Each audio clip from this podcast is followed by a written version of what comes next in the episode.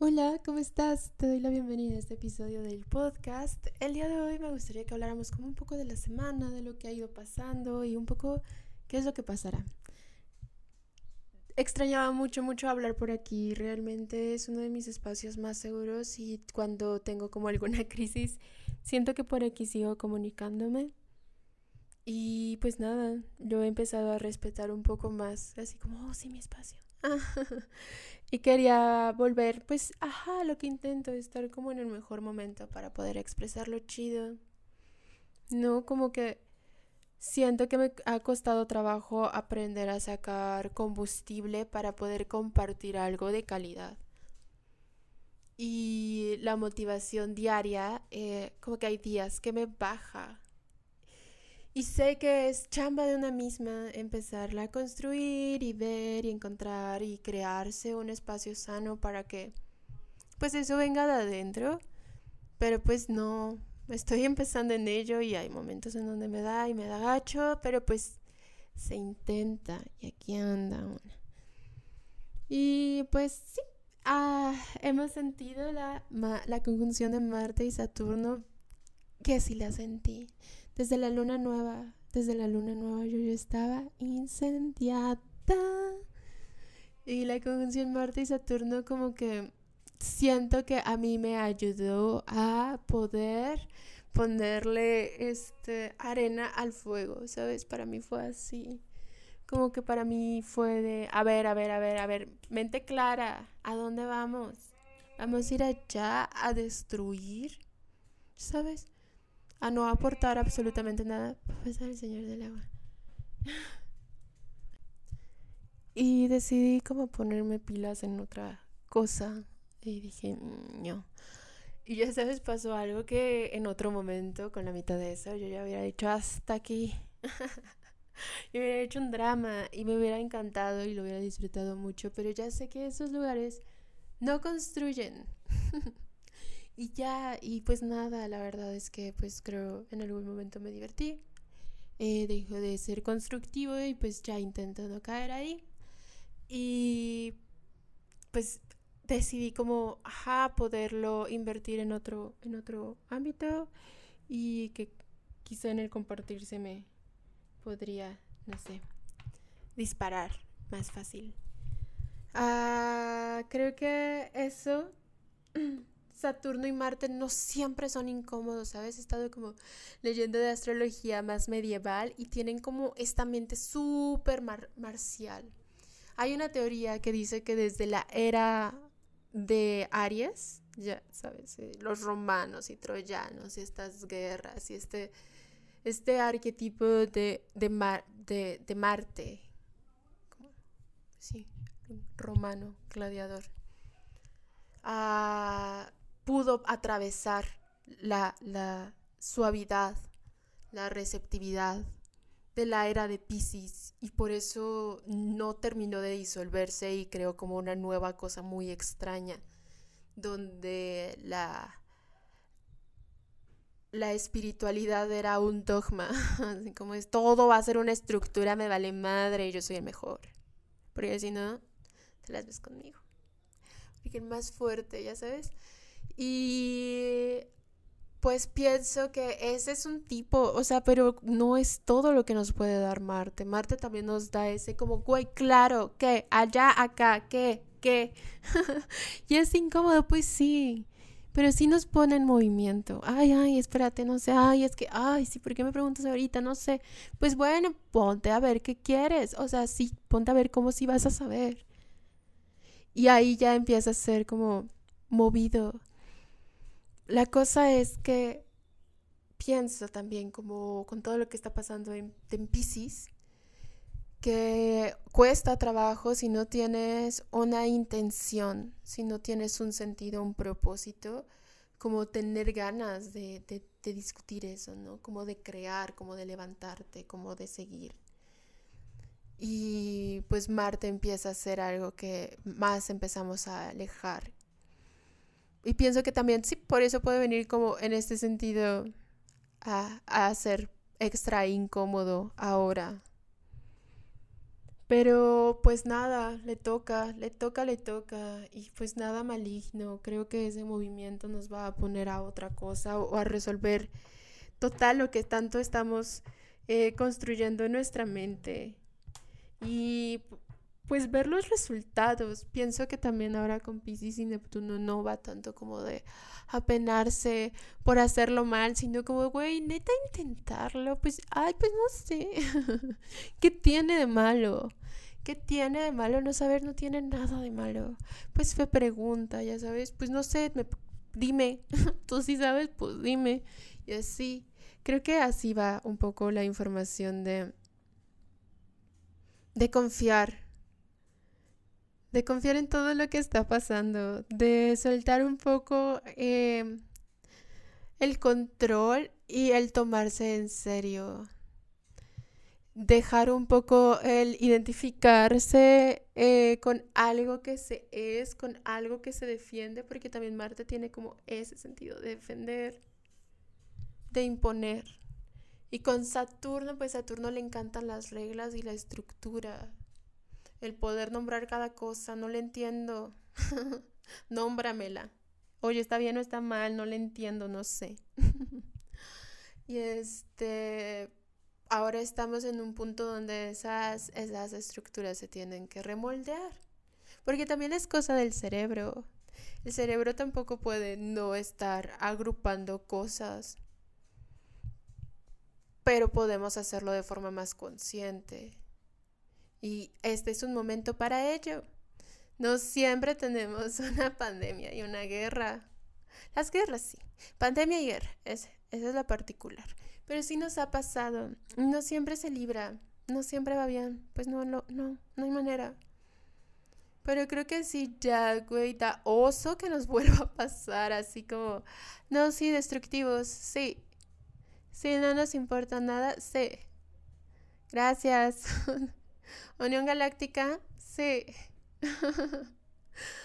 y pues sí, nada, ver cómo podemos empezar a disolver algo más horizontal. Pienso que estamos en un gran momento. Pienso que estamos en un gran momento porque no queda de otra. y pues es el modo más optimista de verlo y te juro, bueno, no, yo lo creo mucho, pues, pero que un sentido y un propósito va a hacer que las cosas cambien y ahorita también es el momento ideal para empezarlo a encontrar, para ver qué es eso de que, güey, ¿para qué chingados soy bueno? ¿Qué es lo que chingados me gusta? ¿Qué chingados? Y en vez de verlo así, como motivarse a encontrarse a uno mismo, que sea un viaje súper... Eh, recreativo, güey, de que es súper maravilloso y puede empezar a hacerlo cuando dejamos de escuchar eh, los estereotipos de, del sistema saturnino que llevamos ahorita y volverlo otra cosa, porque Saturno también en su mito eh, al final se vuelve rey, o sea, baja a la tierra y es un rey como bien generoso, bien chido y todo su reino, su eh, cosa de abundancia y es la era dorada o era de oro en ese momento. Y ya sé que está como todavía muy, muy patriarcal Pero pues, güey, de eso a el Señor en los cielos que te ve y te juzga todos los días, lo que, lo que piensas, lo que comes y no, no sé. Está un poquito más suave y creo que podemos seguir ahí y construir una nueva psique, o, un nuevo, sí, sí, sí, eh, psique colectiva y ah, pues un mundo sin tantas asperezas, sin que lleguemos a tanto pinche pico, sin tanto extremo, pues, es más armonioso, más venusino y por suerte Venus está en Pisces y Venus en Pisces es maravillosa. Una de mis amigas tiene esta Venus y de verdad es que es un encanto, su amor. Nadie merece su amor. Yo no merezco su amor. El amor Venus en Pisces es demasiado como sublime, güey. Es muy, muy es que también, ay, no sé, es muy bella. Es muy bella. Pero es muy suavecito y como que de mayuga. Y, y ya ahí dices, ay, chale, no, voy a tener más cuidado. Pero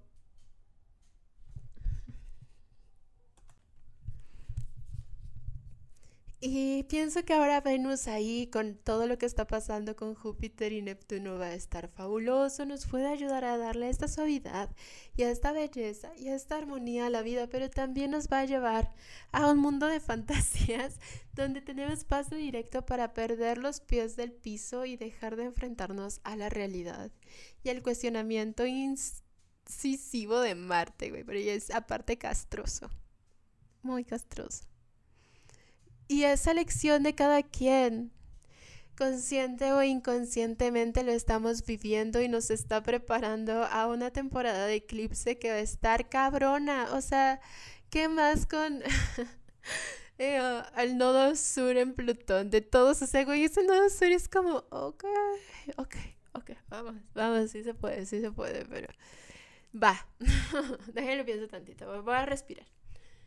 Porque es destapar un montón de cosas, no solamente propias, de personas que con las que nos identificamos un chingo, o sea, de que familiares, amigos, pero porque queríamos seguir en una falsedad, ya sabes, poniendo primer a todo, así como no me gusta, primer, bonito, todo bonito, bonito. No, armonioso, salgamos de conceptos así prefabricados y cuestionemos más. Desde este lado de cuestiono porque quiero que crezca, ver cómo lo puedo mejorar, no porque en sí esté ninguneando su existencia. Es una forma de contención que necesitamos aprender. Tengo un hechizo aquí incendiando. Otra cosa es lo de Venus, los, los mitos, te digo que, o sea, yo también no sé, estudiaba al principio astrología y como que los mitos me daban muchísima flojera y decía, ay, qué bueno. ¿Y para qué? Ya sabes.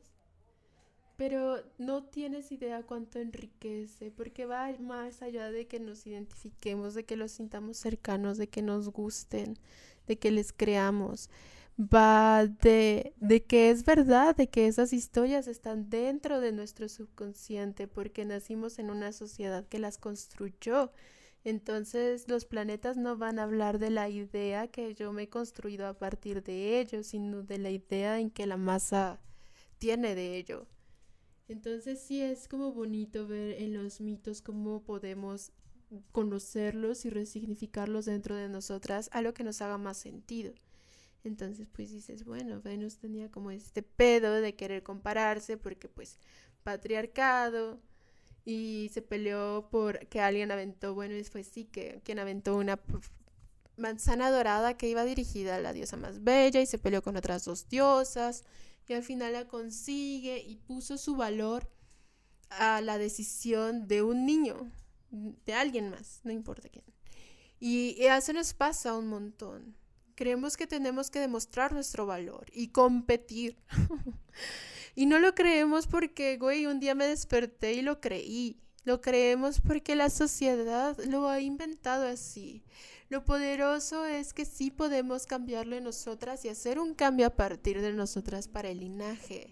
Y eso, de eso va un poco trabajo de sombra y ver como los simbolismos y los mitos y los arquetipos que hay detrás de cada mm, mm, imagen. como, como cosa a interpretar.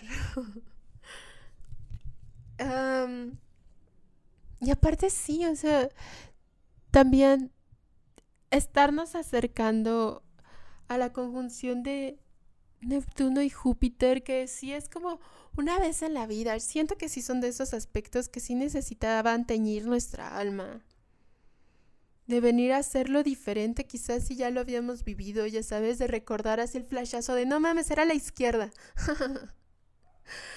y ahorita estar viendo cómo lo vamos a hacer. Y ya hay una parte de nosotras que lo sabe y está lista. Solo hay que aprender a escucharla. Eso no es tan sencillo, pero se puede. Y aparte no necesitamos tenerlo resuelto ahorita, nunca necesitamos, pero... Pero voy a sacar una carta, tres cartas, cuatro cartas salieron sobre este aspecto. Para toda esta semana, para inicio de temporada de eclipses para poder despejar la mente y anclar el cuerpo y poder sintonizar con todo lo que somos. Para expresarnos en armonía. es todo eso, sí. Tenemos que encontrar esta verdad dentro de nosotras con el hierofante. Hay ya sabiduría dentro de nosotras y nos está hablando y nos está mostrando una llave. Y esta llave me habla también de Quirón, que tiene en su imagen este símbolo de llave. Las heridas, los traumas abren puertas y podemos ir a abrir una y ver qué hay detrás y ver cuál es la historia y resignificarla y crear algo nuevo a partir de ese lugar convertirnos en las, nuestras heroínas de nuestras propias batallas y también tener como la templanza de decidir qué batalla elegir y, crear como un... Ah, lo quería Scorpio. Ya sabes qué. Y... Es que yo no sé. Luego viene la hija de Bastos, está invertida, y viene eso de hay una nutrición, hay algo que se está transformando, hay una verdad, algo que está saliendo y está saliendo de forma bella. Se está transformando de una muerte, está renaciendo a una vida sin tanto dolor en el parto, en el cambio. Porque es, es, una crisis. O sea, nacer y dar a luz es una crisis y son importantes, dan, dan movimiento al ciclo y hay que saber cómo estar preparada, saber de dónde agarrarse para, para poder soltarse.